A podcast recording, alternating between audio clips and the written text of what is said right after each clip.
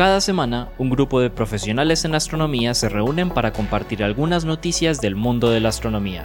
Estamos desde el Observatorio, el podcast del universo.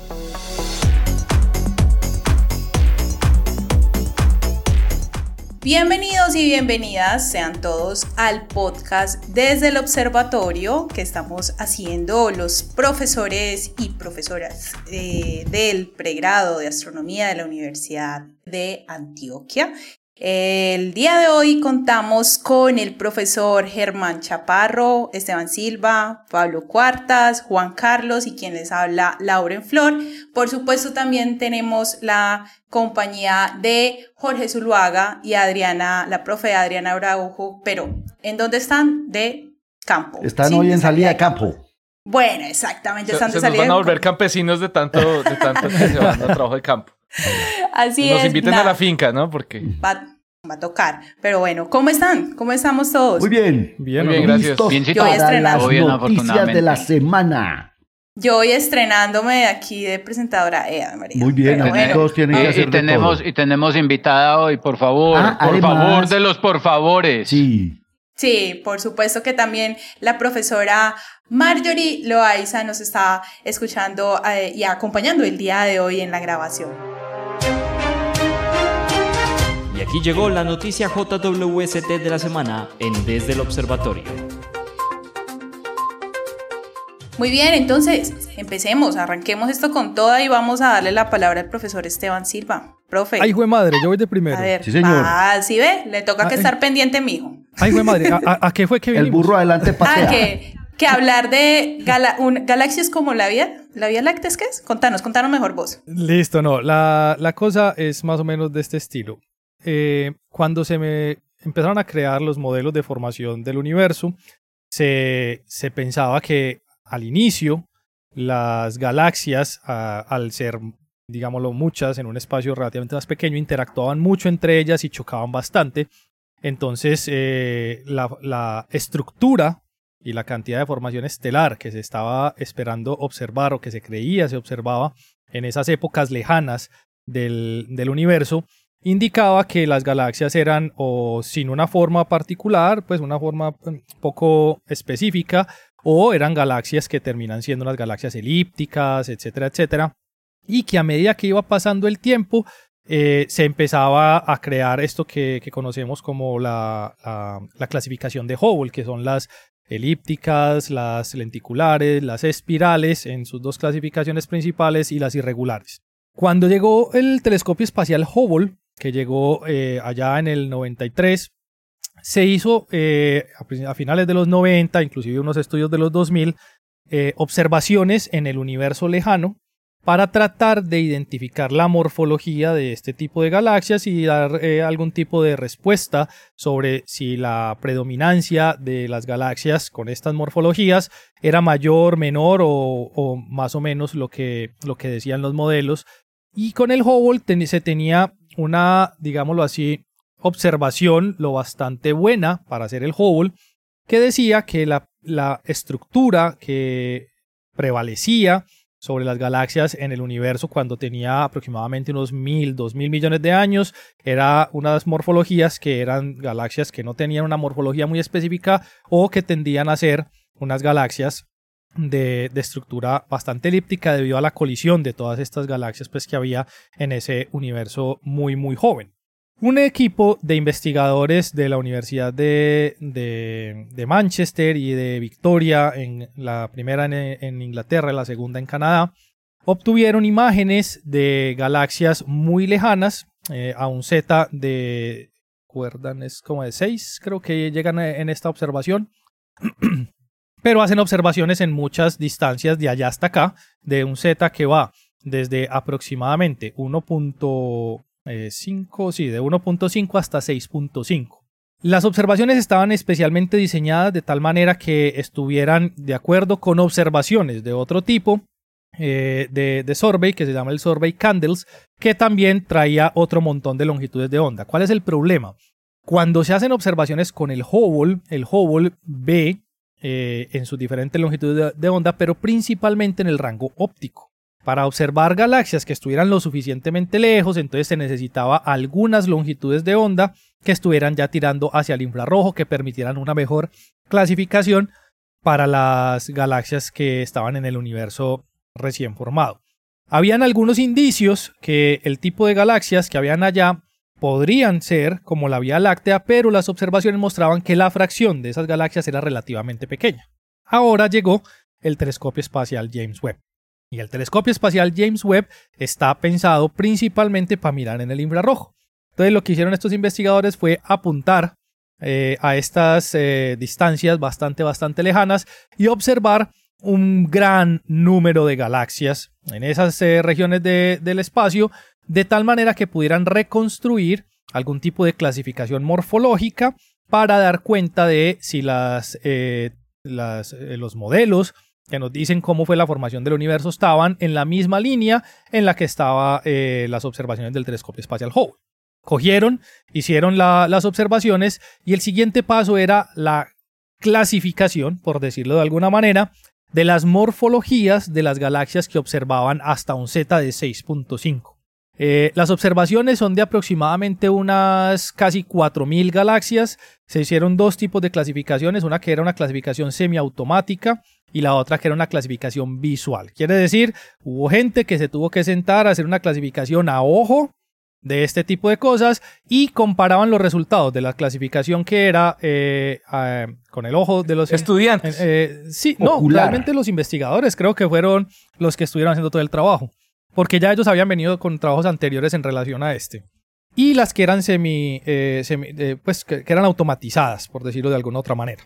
Lo que encontraron estos investigadores es que cuando el universo tenía aproximadamente unos mil millones de años, o sea, un universo increíblemente joven, la fracción de galaxias de disco como la Vía Láctea estaba subestimada y es 10 veces mayor al número que se conocía previo a James Webb.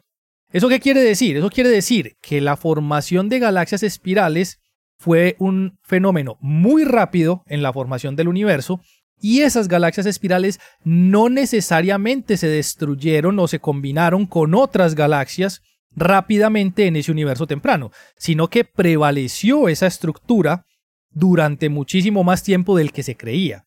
Dicho igual de otra forma, la clasificación de Hubble se dio en tempranas edades del universo. Eso no se conocía antes. Siempre, siempre ha habido, siempre ha habido, siempre ha habido galaxias. Exactamente. Desde principio, no, sí, exacto. No, o sea, no se, se, esperaba que se destruyeran muchas, pero parece que no fue una, una, destrucción lo suficientemente rápida y que la formación de estas galaxias parece que era bastante normal. Los investigadores además hicieron una, eh, una comparación con los últimos modelos de simulaciones de evolución del universo y encontraron precisamente eso.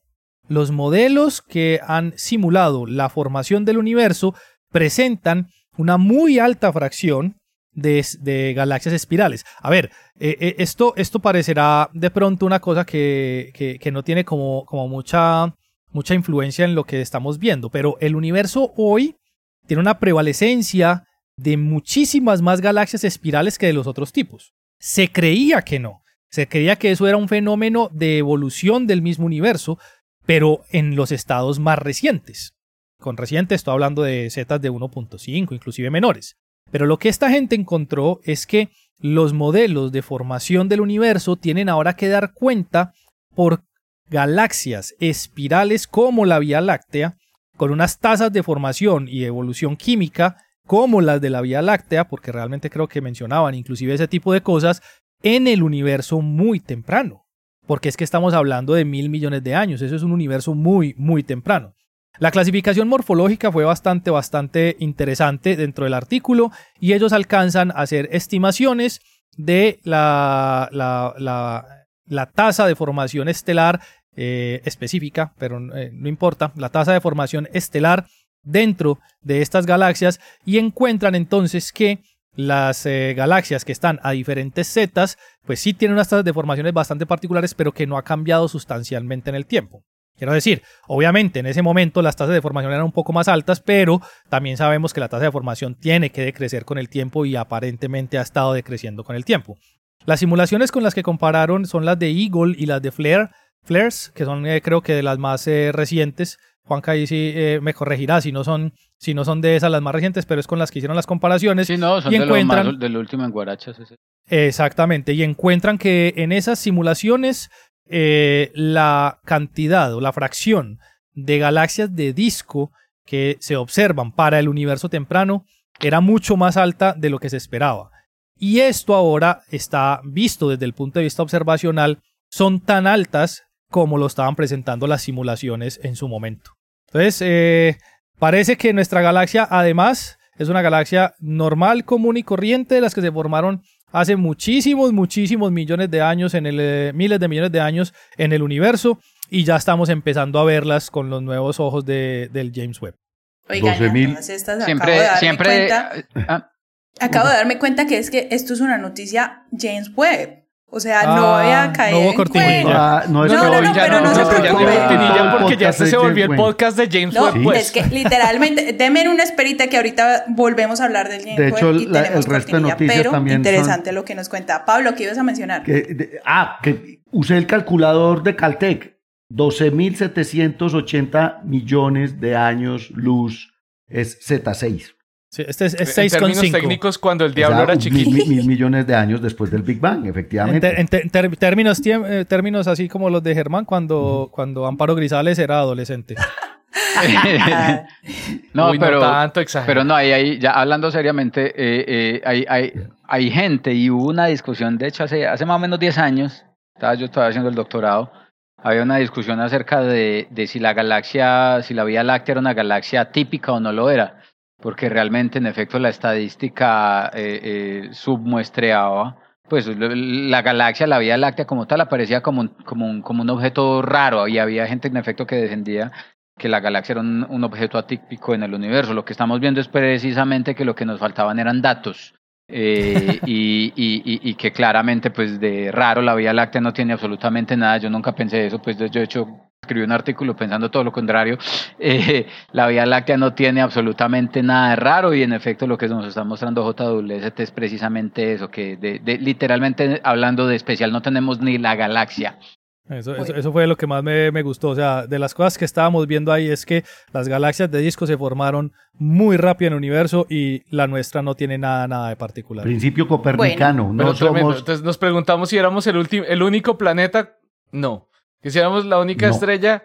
No. Que si éramos la, el único planeta como la Tierra. No. No. La única, la única galaxia. No. No. La única galaxia espiral. No. Una serie de yo- degradaciones. Yo espero que en vida me toque el descubrimiento de, de vida en otra parte del universo. Uh, Bueno, pero por lo menos en vida, Esteban, te va a tocar lo que Germán nos va a contar acerca de la antimateria. A ver, Germán, contanos qué es lo que traías. la madre, pero Ah, por Dios, pues tengo- qué forma de engranar.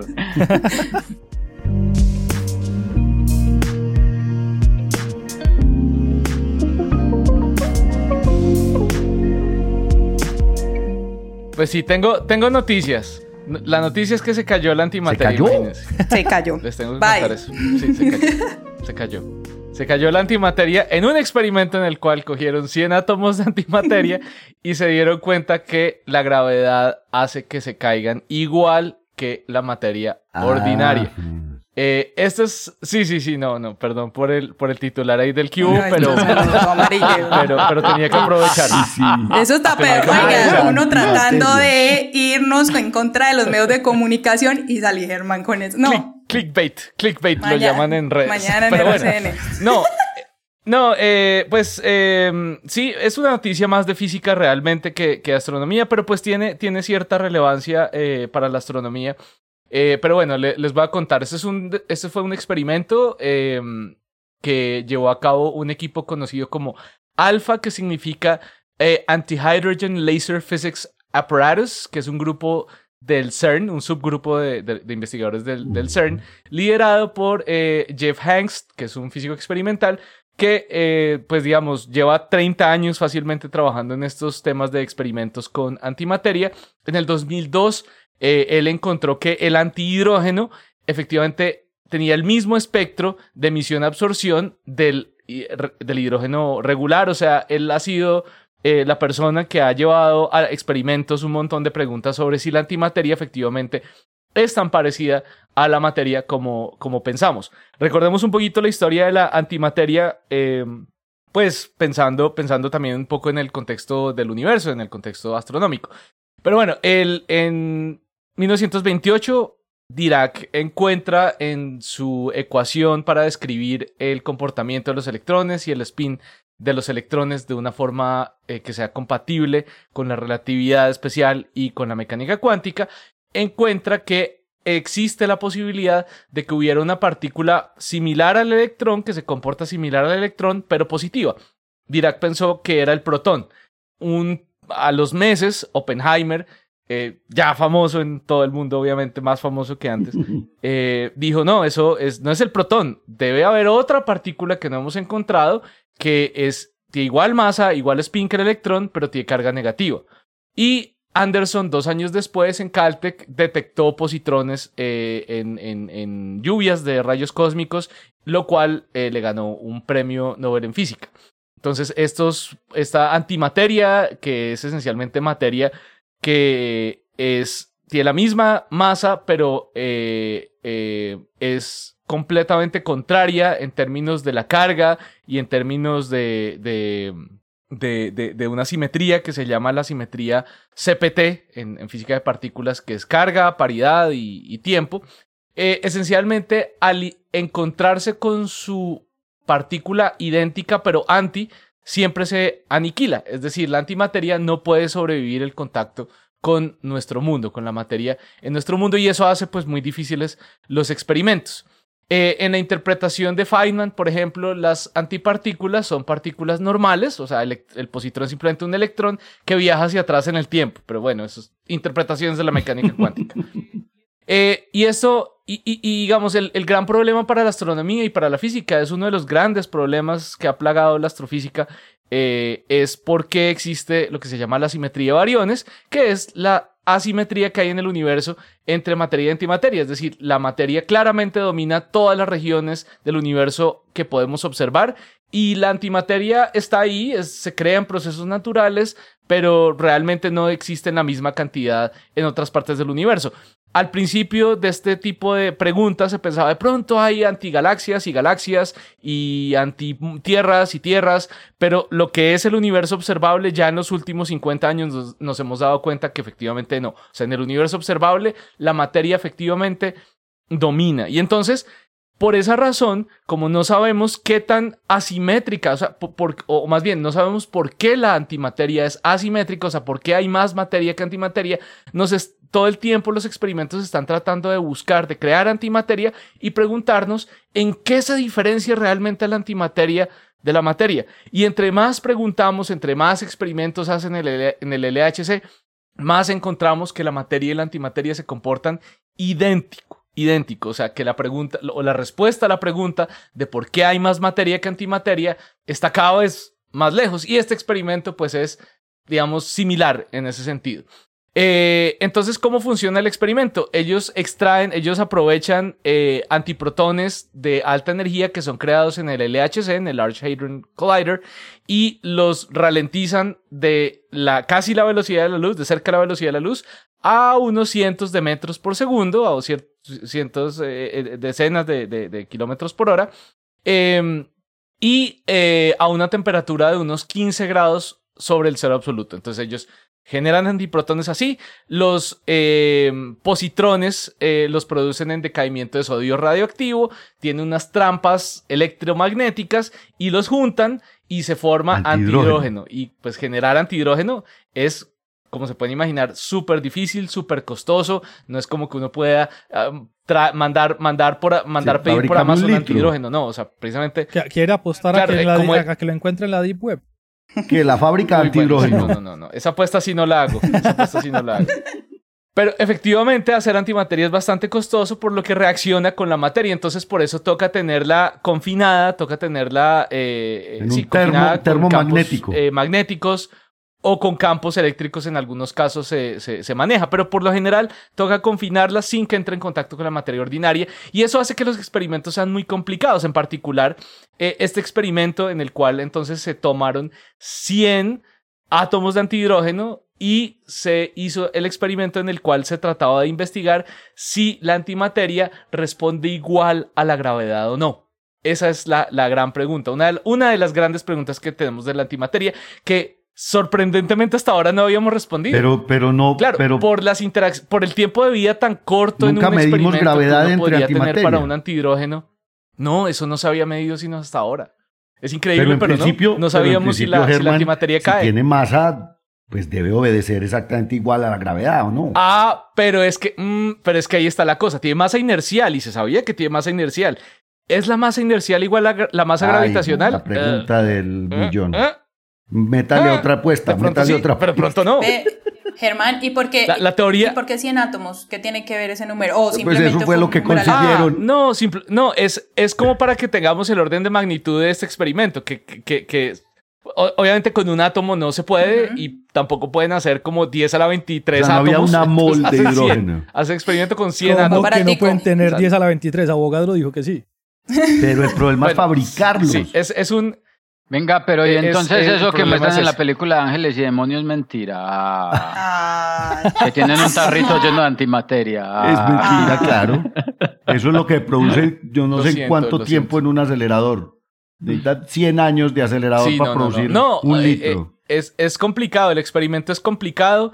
Eh, lo voy a simplificar mucho, pero esencialmente es un tubo vertical eh, con un, con un con- donde, se li- donde se liberan las, los antihidrógenos, eh, se confinan con un campo magnético arriba y otro abajo, y a medida que se van bajando, se va bajando el confinamiento, entonces los antihidrógenos se comienzan a aniquilar contra las paredes del tubo eh, pero también comienzan a fluir porque pues es un gas, es un gas de, antihidrógeno, es un gas normal, eh, y se comienzan a, difundir eh, perdón, átomos de antihidrógeno hacia arriba y hacia abajo, y se cuenta dónde hay más aniquilaciones, si arriba o abajo. Y el resultado es que sin duda alguna hay más aniquilaciones abajo que arriba, y más o menos a muy grueso orden de magnitud, o sea, con un error que haría sonrojar a un estudiante de primer semestre física o, de segundo semestre física experimental 1, eh, parece que caen a la misma tasa, o sea, caen. Y parece que es a la misma tasa de la A materia ordinaria. 9.8 en la metros por segundo al cuadrado. No, 9.8, no, por ahí 10 más o menos 10. No, pero. No, pero no, no, de- yo- de- no, no se llega a tanta Pero esa es precisión. la de precisión que alcanza un estudiante de segundo particular semestre la- la- la de física noticia. experimental. Sí, no, Pero es que en increíble. Pero, pero, pero, Pero, es que sí, sí, o sea, es, el- es el un experimento que, de, nuevo, física, es un experimento de laboratorio de física 1. Es que no- no- Sí, medir, medir la hay que aceleración de la decirle a los muchachos del laboratorio de física, no, esto todavía se hace, muchachos, en el CERN, pero con partículas de antimateria. Con átomos de antihidrógeno. Exacto. Entonces, Einstein tenía razón, la, materia, la antimateria, la masa inercial, la gravitacional sigue siendo igual, la relatividad general sigue funcionando una belleza. Eh, teorías que había sobre que la antimateria respondía con antigravedad se acaban de caer. Pues, Porque no es que hubiera mucha gente que La única fe, diferencia pero- sigue siendo la carga y ya. No, todas las propiedades, no solo la carga Pablo. Ah, bueno, sí, y los otros- carga, sí, los otros paridad, números pues, ahí cuánticos todo- también todos son los otros números anti. cuánticos están volteados. Sí. Todos los números, sí, los números cuánticos y, y todo eso sí. Pero la masa no. No hay antimasa. bueno,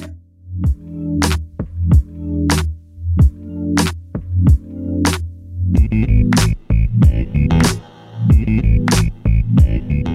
Bueno, pero por lo pronto ya sabemos entonces qué es lo que están haciendo por allá en el CERN, que muchas veces nos preguntamos qué es lo que hacen por allá o qué, para qué sirve esto, pero vamos de, a pasar de estos laboratorios a pasar a cómo analizar o cómo fue esto cuento de la detección del comportamiento kepleriano, kepleriano, otra vez volviendo a la Vía Láctea. Juanca, contanos pues.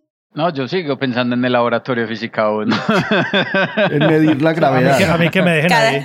Cada, quien con cada cual, pero cuéntanos acerca de la rotación de la Vía Láctea. pues. No, volvamos a la galaxia, pues sí, resulta que salió hace, hace unos días, de hecho hace poquito, un articulito que seguramente va a ser muy controversial en las próximas semanas, eh, eh, que se titula, mal traducido al español, algo así como la detección de la caída kepleriana en la curva de rotación de la Vía Láctea.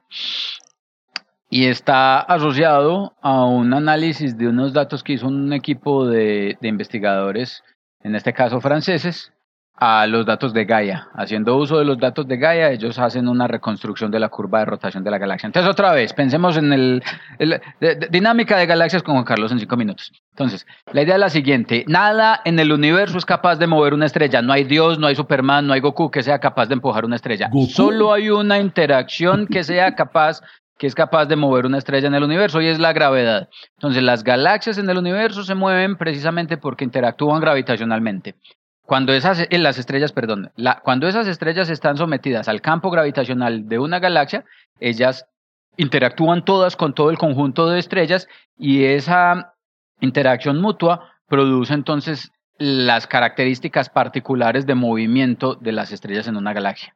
Cuando además esas estrellas se configuran en la forma de un disco, como pasa en el caso de la Vía Láctea, entonces esas estrellas preferencialmente se mueven en órbitas que hasta ahora eh, eh, eh, asumimos o creemos por la mecánica que estudiamos y por las observaciones que se han hecho, son más o menos circulares. ¿sí? Y la idea es que en un campo gravitacional las velocidades a las que se mueven las partículas dependen de la forma como está distribuida la masa. Entonces les voy a poner el ejemplo del sistema solar. En el sistema solar, la masa del sistema solar básicamente está concentrada en el Sol y los demás cuerpitos, los planetas son menudas, son despreciables. Entonces noten que si uno se pone a mirar las velocidades a las que se mueven los planetas alrededor del Sol, Mercurio es el que se mueve con la velocidad circular más grande y Plutón, quieranlo, no lo quieran llamar un planeta, es un objeto que orbita alrededor del Sol y se mueve con una velocidad extremadamente baja relativa a la de Mercurio. En la medida en la que uno se va moviendo desde Mercurio, Venus es más lento, la Tierra es más lento, Marte es más lento todavía, Júpiter más lento todavía y así sucesivamente. La manera como se da el decremento en la, en la velocidad circular de los planetas alrededor del Sol varía como el inverso de la raíz cuadrada de la distancia al planeta y a ese comportamiento se le conoce como un comportamiento kepleriano. ¿Qué es lo que pasa? Lo que pasa entonces es que dependiendo de cómo esté distribuida la masa en un sistema, en el caso particular del sistema solar, esto es lo que pasa, un comportamiento como el kepleriano que vemos en los planetas del sistema solar, dependiendo de cómo se distribuye la masa en una galaxia, la velocidad a la que se van a mover las partículas depende de cómo está distribuida la masa. Las observaciones de las curvas de rotación de las galaxias, es decir, la forma como vemos cómo se mueven las estrellas en el disco de una galaxia como una función de la distancia al centro, siempre nos han mostrado, las galaxias externas, siempre nos han mostrado que las estrellas en el disco de la galaxia se mueven con una velocidad que es constante. Para poder garantizar que una estrella se mueva a una gran distancia desde el centro de la galaxia con una velocidad constante, es decir, con una velocidad más alta, que sería como decir que vamos a poner a Plutón a moverse 100 kilómetros por segundo más rápido, implicaría ponerle a Plutón motores.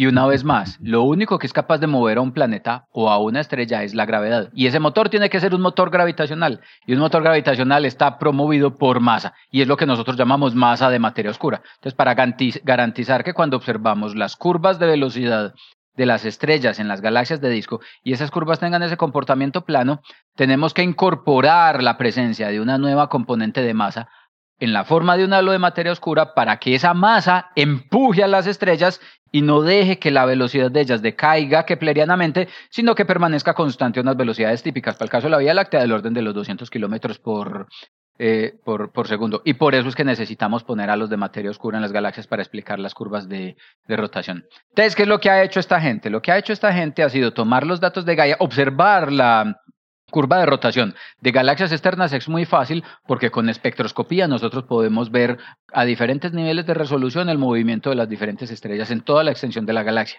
Hacer ese ejercicio desde nuestra propia Vía Láctea es muy difícil. Es muy difícil porque estando desde adentro eh, eh, es muy difícil ver, por ejemplo, los movimientos de las estrellas que están en la dirección central, porque el polvo, ya lo hemos discutido antes, extingue la luz de las estrellas y no nos permite ver eh, más allá de unos cuantos kiloparses. Entonces, lo que se ha hecho ha sido haciendo uso de los datos de Gaia, tratar de reconstruir la curva de rotación de las estrellas de la galaxia, particularmente desde la posición en la que se encuentra el Sol hacia afuera, que es donde los efectos de la extinción no son tan fuertes, no son tan dominantes. Estas personas pues hacen un trabajo bastante sofisticado, bastante robusto, reconstruyen el movimiento de las estrellas, más de un millón de estrellas que hay disponibles en el catálogo de, de, de Gaia para hacer esto y reconstruyen entonces la curva de rotación de las estrellas en la galaxia, es decir, a qué velocidad se está moviendo cada estrella en la galaxia como una función de la distancia desde el centro. Y lo que están encontrando es que después de más o menos 15 kiloparsecs de distancia, las estrellas en la galaxia empiezan a moverse cada vez con velocidades más y más y más bajitas. Es decir, muy parecido a como lo hacen los planetas en el sistema, en el sistema, en el sistema solar. Si este es el caso, si este es el caso de que en efecto de manera sistemática las estrellas se sigan moviendo con velocidades más lentas entre los 25 kiloparsecs y más allá, las observaciones de Gaia que se están presentando llegan a mostrar la, e, este comportamiento en, en declive desde los 15 kiloparsecs hasta los 25 kiloparsecs de distancia del centro de la galaxia. Si este, si este sistemático se sigue observando hacia afuera, esto podría implicar de manera sustancial la interpretación del modelo de la galaxia, porque que las estrellas se muevan con velocidades más bajas en la parte eh, más externa de la galaxia, como les acabo de decir, implicará que se necesita poner un halo de materia oscura cada vez más liviano. De hecho, podría llegar a no necesitarse poner un halo de materia oscura para explicar la curva de rotación de la, curva de rotación de la galaxia. Estas personas interpretan los datos, hacen un, construyen un modelo de la galaxia y con ese modelo de la galaxia infieren una masa para la galaxia que es del orden de cinco veces menor, perdón, que la que se tenía eh, eh, estimada a través de otro conjunto de, observaciones. Entonces, la noticia en general está asociada con esto. Utilizando datos de Gaia, los astrónomos de diferentes instituciones en, en, en, en, París han encontrado que lo que parece ser un comportamiento de decremento en la velocidad circular de las estrellas en el disco de la galaxia parece ser un comportamiento eh, kepleriano. Lo que podría implicar, eh, lo que podría implicar eh, que el halo de, la de materia oscura de la galaxia tiene una menor masa y de poderse confirmar este comportamiento y poderse extender a distancias mucho mayores, podría implicar inclusive la falta de la necesidad de un halo de materia pues, oscura para explicar la, la, la cinemática de las estrellas en la galaxia. Eso dice la noticia. Punto aparte, el comentario de Juan Carlos. Primero, Ome, los datos de Gaia son muy precisos, pero aún yo estuve mirando el artículo porque de hecho es un ejercicio que está muy bacano, inclusive para un curso, eh, de, astrofísica de galaxias, para la parte de dinámica de galaxias, hacen un análisis eh, eh, muy simplificado que depende de muchos aspectos del modelo. los datos de Gaia son muy precisos, pero de todas formas sufren de los sesgos eh, observacionales con los que tenemos. Estamos observando estrellas a 25 kiloparsecs de distancia. Las distancias que se pueden estimar, la precisión con la que se pueden estimar las distancias de las estrellas a esas de los objetos a esas distancias es, es grande.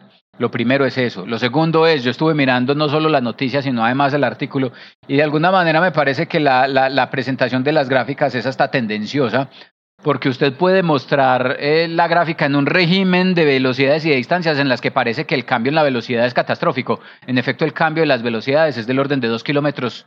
La velocidad disminuye del orden de 2 kilómetros por kiloparsec. El cambio total en la velocidad es de 30 kilómetros entre los 15 y los 25 kiloparsecs. Lo que realmente no es mucho. Cuando uno mira la curva de rotación completa en las escalas que es, esa curva de rotación se parece mucho a otras curvas de rotación de otras galaxias que nosotros hemos visto, en las que igualmente usted tiene que incorporar un halo de materia oscura para, para explicarlo. Y la otra cosa es que realmente estos datos hay que contrastarlos con los que salen de las observaciones de otro tipo de indicadores, por ejemplo, los que son marcadores de gas.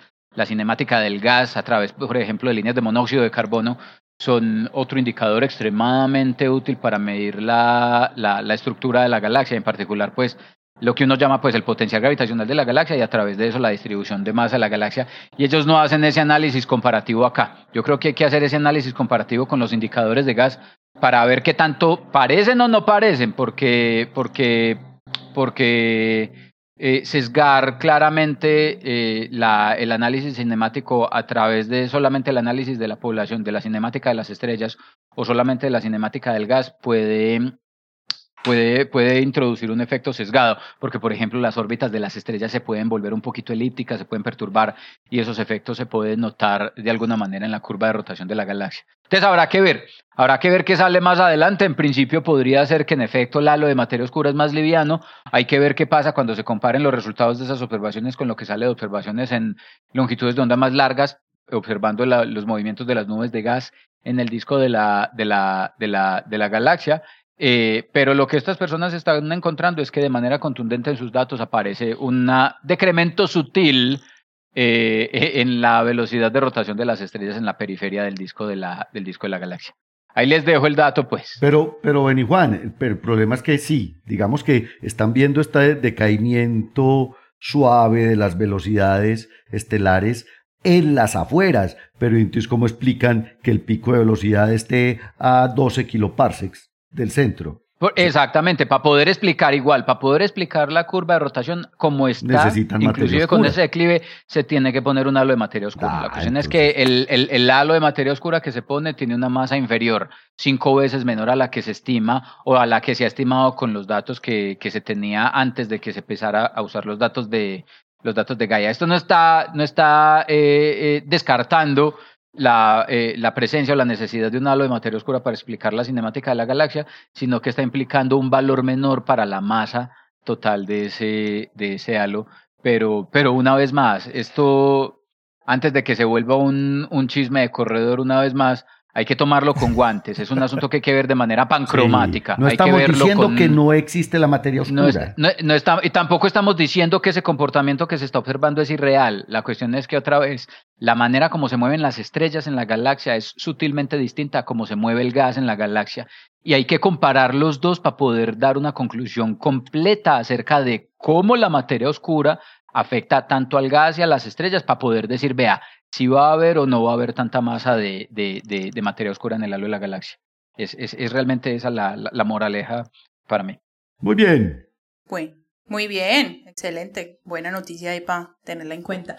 Y sobre todo los estudiantes de, de Galaxia. Vea, pilas, porque, ya, ya le lanzaron. punto cantado para el parcial hoy que me estaban haciendo uh. golpe estado por el examen anterior. Punto cansado para el próximo parcial. Los nuevos datos de Gaia para la curva de rotación de la Vía Láctea. Pilas, pues. Bueno, y aunque ya habíamos hablado acerca de esto, bienvenidos a la sección de el James Webb. Y aquí llegó la noticia JWST de la semana en Desde el Observatorio. Nuevamente, noticia web. Hay que poner la, la entradilla porque les traigo la noticia web de la semana. Hay otra enseguida, es que definitivamente el James Webb está produciendo mucha ciencia. ¿Qué hacemos pues? Y es bien interesante. Y hoy les traje una noticia que adivine cómo salió en los periódicos por ahí que leí. Se encontró la materia de la vida en la luna de Júpiter. Ya, no, ya, nos íbamos a ir a vivir allá, porque es que... no, ese anuncio seguro lo escribió también Germán. ¿Ah? Con eso, ese anuncio también lo seguro lo escribió Germán. Ah, sí, pues puro ¿Cómo fue? Puro cubo, cubo astronómico. Sí. Oh, pues con el cubo astronómico.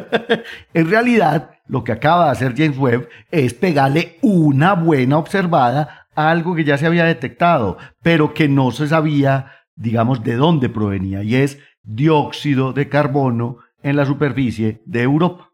Europa, recuerden ustedes y mis queridos oyentes de este podcast, es una de las lunas de Júpiter congelada, tiene un casquete de hielo en su superficie y tiene un océano de agua líquida, salada, dentro de ese casquete. Sabemos que tiene además una actividad interna porque el casquete presenta eh, resquebrajamientos, fallas geológicas, eso significa que hay material que de alguna manera y que hay calor que se está moviendo desde el interior de la, de la luna.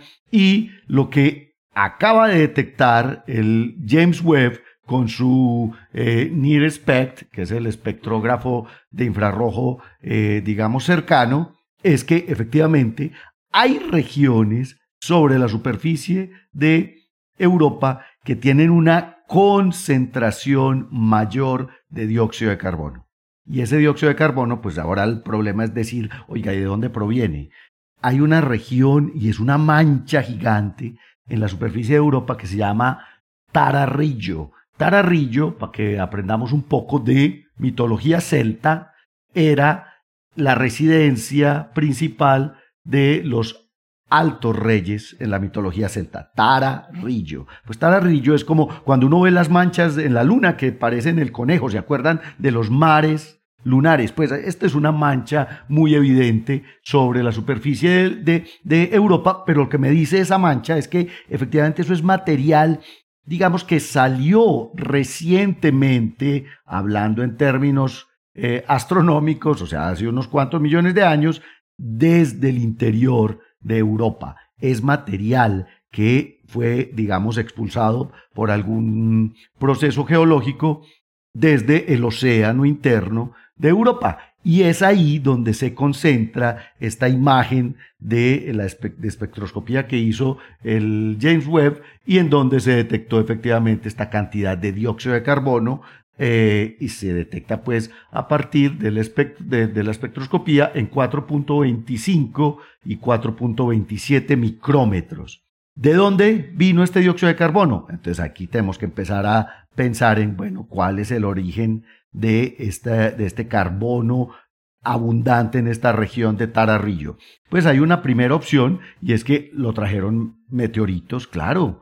Las lunas todo el tiempo están siendo impactadas por objetos, eh, digamos, rocosos, ricos en silicatos. De hecho, hemos detectado también el carbono en Ganímedes y también hay carbono en Calisto, pero este carbono en Ganímedes y Calisto sí se observó que en realidad era producido por los impactos. O sea, eh, eh, porque estas lunas no tienen un casquete de hielo tan pronunciado, tan grueso como Europa, y entonces, ¿cuál era la primera opción? No, pues fue traído por impactos y simplemente los impactos de estos meteoritos liberan el carbono que traen, digamos, acumulado en sus, en sus minerales carbonáceos y eso es lo que está detectando James Webb. Pues resulta que hicieron el cálculo, la estadística de cuántos impactos tendrían que ocurrir para estar observando esta cantidad de dióxido de carbono en, en, en esta región y eso no les da. En realidad no hay forma de que la cantidad de dióxido de carbono que en este momento estamos observando en Europa, pues haya sido producida por impactos de pequeños asteroides o meteoritos sobre Tera, sobre Tararrillo, perdón. Entonces, además dijeron, bueno, oiga, y se está produciendo por una lluvia de electrones producida por el campo magnético de Júpiter, porque además Europa está metido dentro, metida dentro de la magnetosfera de Júpiter, que es la más intensa del sistema solar, y entonces ahí tenemos en Io, de hecho, tenemos una lluvia permanente de partículas cargadas, esto produce obviamente reacciones químicas sobre la superficie de la Luna, pues también hicieron el cálculo de si posiblemente esta es la fuente de dióxido de carbono podía ser producida por electrones de alta energía golpeando el suelo y que de pronto hubiesen hielos carbonatados ahí sobre la superficie de Europa y también dijeron, no, olvídese, no hay cómo. Pues la cantidad de dióxido de carbono que estamos viendo es absurdamente grande como para explicarlo por este tipo de, de, interacciones. Entonces finalmente a la conclusión que llegaron es, eso salió de adentro. Ese carbono que estamos viendo en la superficie de Europa salió del océano líquido, del interior de Europa. ¿Y eso qué significa?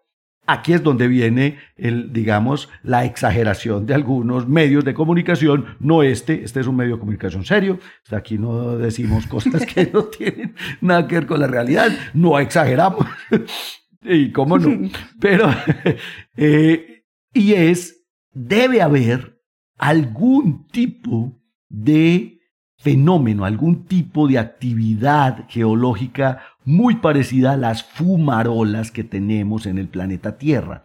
Los, el, el, surgimiento de material desde el interior del planeta en la Tierra, pues se da a través de los volcanes, pero recuerden que en los océanos también hay volcanes y efectivamente esa es la fuente principal de dióxido de carbono en, la, en el planeta Tierra. Es, es en principio la, eh, digamos, la actividad geológica y volcánica pues lo que, lo que están planteando aquí es, para poder explicar esa cantidad tan grande de dióxido de carbono que hay en, en Tararrillo, en esta región sobre la superficie de Europa, es porque debe haber vulcanismo y vulcanismo, digamos que eh, emita material desde el interior de la Luna que termina convirtiéndose en dióxido de carbono y luego el dióxido de carbono pues simplemente por otro fenómeno puede ser de, de inyección de material, que esto también es vulcanismo, sale a través del casquete eh, de hielo de, Europa y termina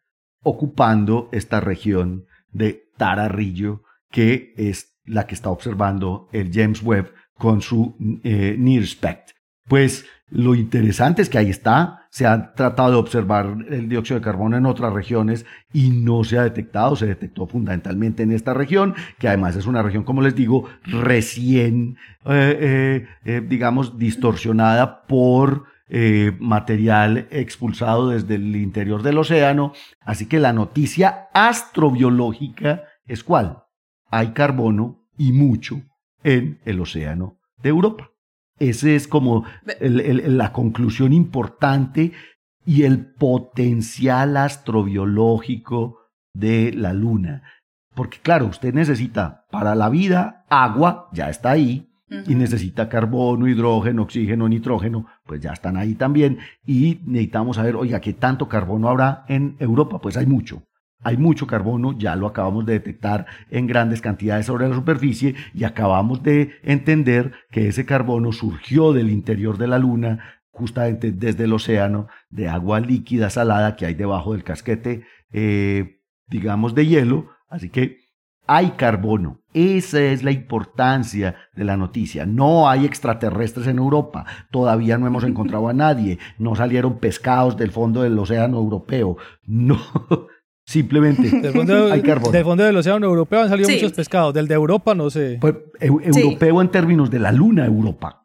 Pues un, es un océano europeo. La luna, la luna europea. Pero ve, y esa hipótesis que lanzaron de los volcanes y todo esto que uno cómo puede verificar si eso sí es cierto. Ah, pues porque modelos, simulaciones. modelos eh, parecidos a los que tenemos nosotros en la Tierra. De hecho, en, en Enceladus también los modelos del interior eh, digamos, eh, predicen o hacen inferir que hay actividad volcánica.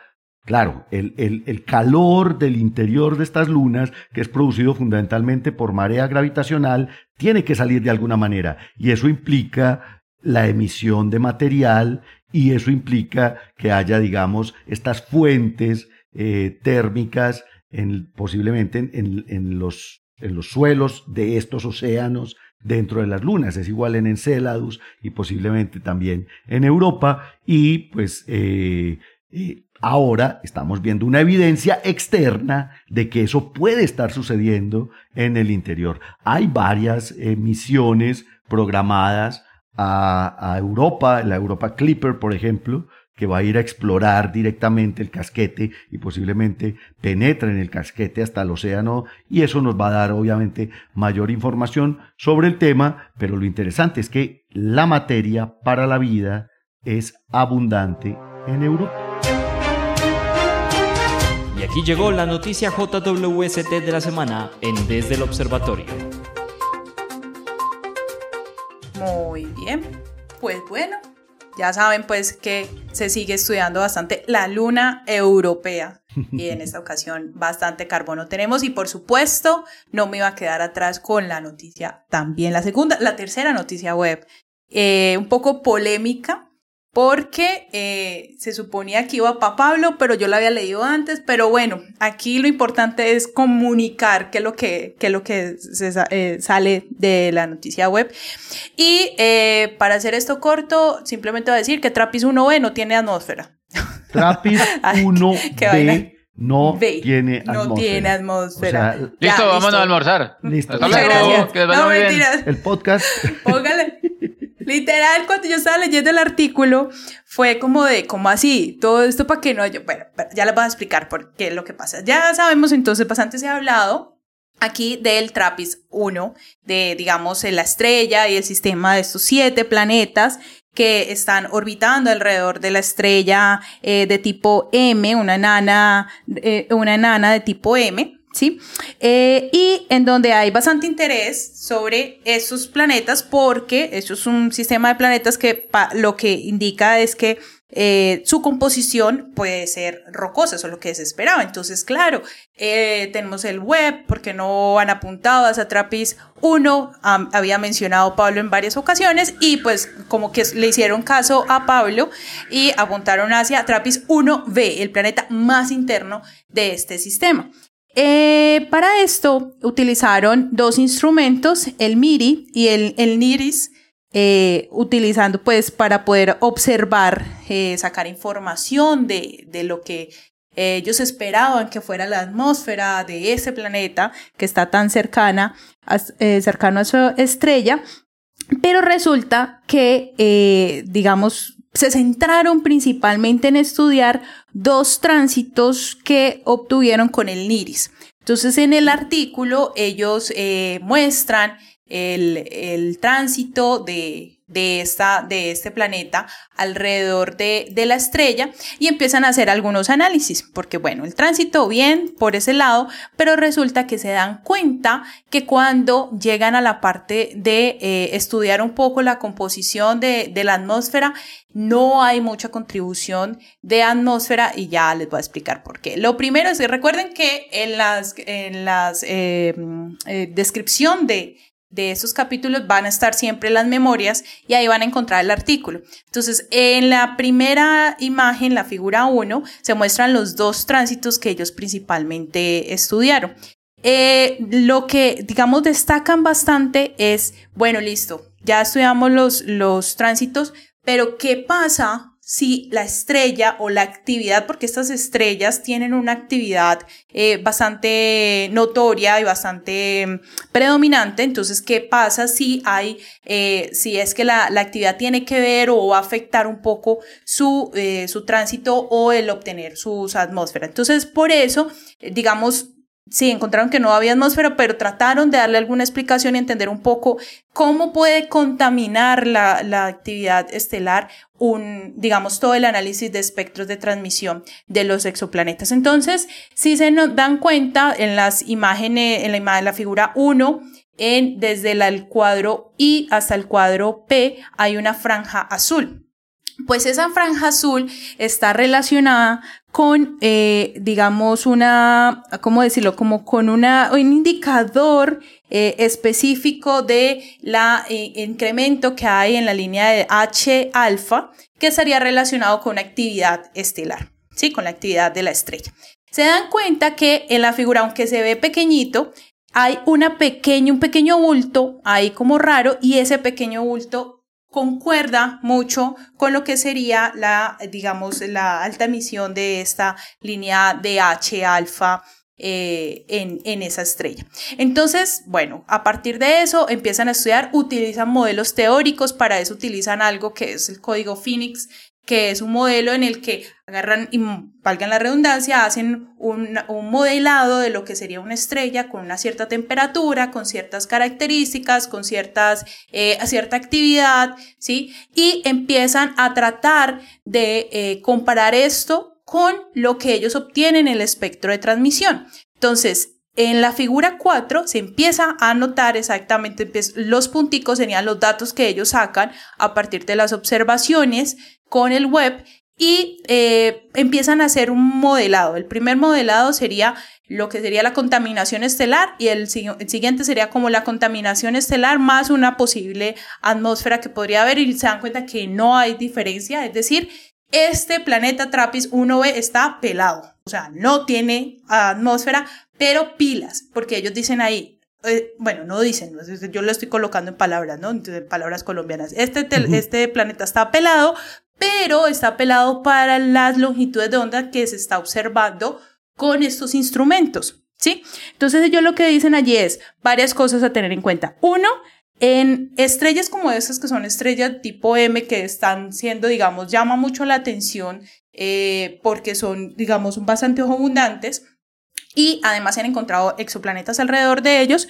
Eh, estudiar estas estrellas para eso es importante, primero analicen muy bien la actividad de esas estrellas para que se puedan comparar con los espectros de transmisión de estos exoplanetas y no vayan a combinar cosas, peras con manzanas, es decir, en este caso no van a combinar la información del exoplaneta con la eh, información de la estrella, sino que las puedan separar y ver si efectivamente qué información de la atmósfera del, planeta eh, podrían obtener. Y lo otro que obtienen, además de, esto, es decir, que mm, tal vez e, este tipo de planeta puede ser observado o puede ser analizado en otras longitudes de onda. Eso es lo que ellos como que proponen allí. Además, ellos comparan los datos con eh, algunos, algunos modelos, algunas moléculas y se dan cuenta que no concuerda absolutamente nada. Y lo bueno, digamos, de observar con este tipo de telescopio en el infrarrojo es que dan un análisis eh, térmico de lo que sería la eh, parte externa de un planeta. Lo que ellos dicen es que, bueno, tal vez uno ve ¿sí? La, atmósfera, si en algún momento tuvo atmósfera, pues la estrella, toda la radiación lo que hizo fue quitarle toda esa parte de la atmósfera, pero no implica que otros planetas no tengan atmósferas. Entonces aquí les muestro, aquí, aquí voy a lo polémico, porque aquí queremos ver si hacemos una apuesta de si en los otros planetas van a encontrar atmósferas o no. Yo digo que un poco más alejados sí van a encontrar eh, Atmósfera. Si van a encontrar atmósfera, pero no sé, no sé los demás que, dicen. Yo... De, de, de Trappist Exactamente. El B es el primerito de la órbita y obviamente pues es el tránsito más fácil, digamos, de observar. Pero saben que yo también quisiera esperar a ver si James Webb, me imagino que sí, detectó los tránsitos de los otros planetas en Trappist 1. El problema de Trappist 1 es que es un sistema muy compacto. Son un montón de piedritas alrededor de esta enana roja, como tú dices, Lau, que que están muy pegados los unos de los otros. Entonces, extraer, digamos, los tránsitos individuales, pues no debe ser una tarea sencilla y extraer los espectros de transmisión de esos tránsitos individuales, ellos es que se morían de ganas de publicar, pero debían haber esperado a tener los datos de los otros planetas. Eh, lo importante es que, pues, o más bien lo triste es que todos estábamos esperanzados en Trappist 1. Era uno de los, de los sistemas planetarios, digamos, con mayores expectativas, porque además hay dos de los trapes que están en la zona de habitabilidad. Eso es otra cosa, es que el B, el B no creo que esté en zona de habitabilidad, eso lo podemos ver en... no, mm. pero, pero incluso, ¿sabes qué, Pablo? Ahí como eh, hablando y rescatando y eh, destacando más bien la importancia en la parte estelar en este campo de los, de los exoplanetas es que este, digamos, este artículo lo que dice es como que, hey, pilas, ustedes están trabajando en espectroscopía de transmisión alrededor de esas estrellas, pilas con estudiar muy bien su, la actividad estelar de, digamos, de la, la actividad de la estrella huésped para que no se le van a combinar la información y luego no publique cosas, para que luego no diga, ay, perdón, no era eso, era la estrella. Pero no vea, lo importante son el D y el E.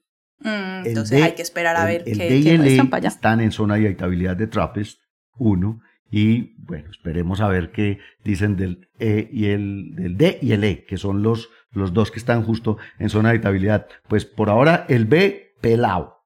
Pelado, pelado, pelado. Entonces nada, pues esas eran las noticias que les traíamos el día de hoy. La verdad, hablamos de todo un poco, hablamos de galaxias, hablamos de nuestra Vía Láctea, hablamos de antimateria, hablamos de qué más, hablamos de, planetas, de lunas. De Europa. Bueno, de Europa. De Europa la luna. No, pues bueno, muchas gracias a todos por eh, la participación, gracias a todas las personas que nos están escuchando en las diferentes partes del mundo, porque nos escuchan por todos lados. Todos los lugares, en todos los rincones del universo. Hasta donde llega el podcast desde el observatorio. Pues bueno, ahí ya está, nos vemos, nos escuchamos más bien en un siguiente episodio. Muchas gracias. Chao, chao. Chao a todos, chao, chao. Hasta luego. Gracias por escuchar desde el observatorio. Encuéntranos en Spotify y muchas más plataformas de podcast. A los micrófonos, Jorge Zuluaga, Adriana Araujo, Esteban Silva, Pablo Cuartas, Lauren Flor, Germán Chaparro y Juan Carlos Muñoz. Producción y edición, quien les habla, Josué Giraldo, pregrado de Astronomía de la Universidad de Antioquia.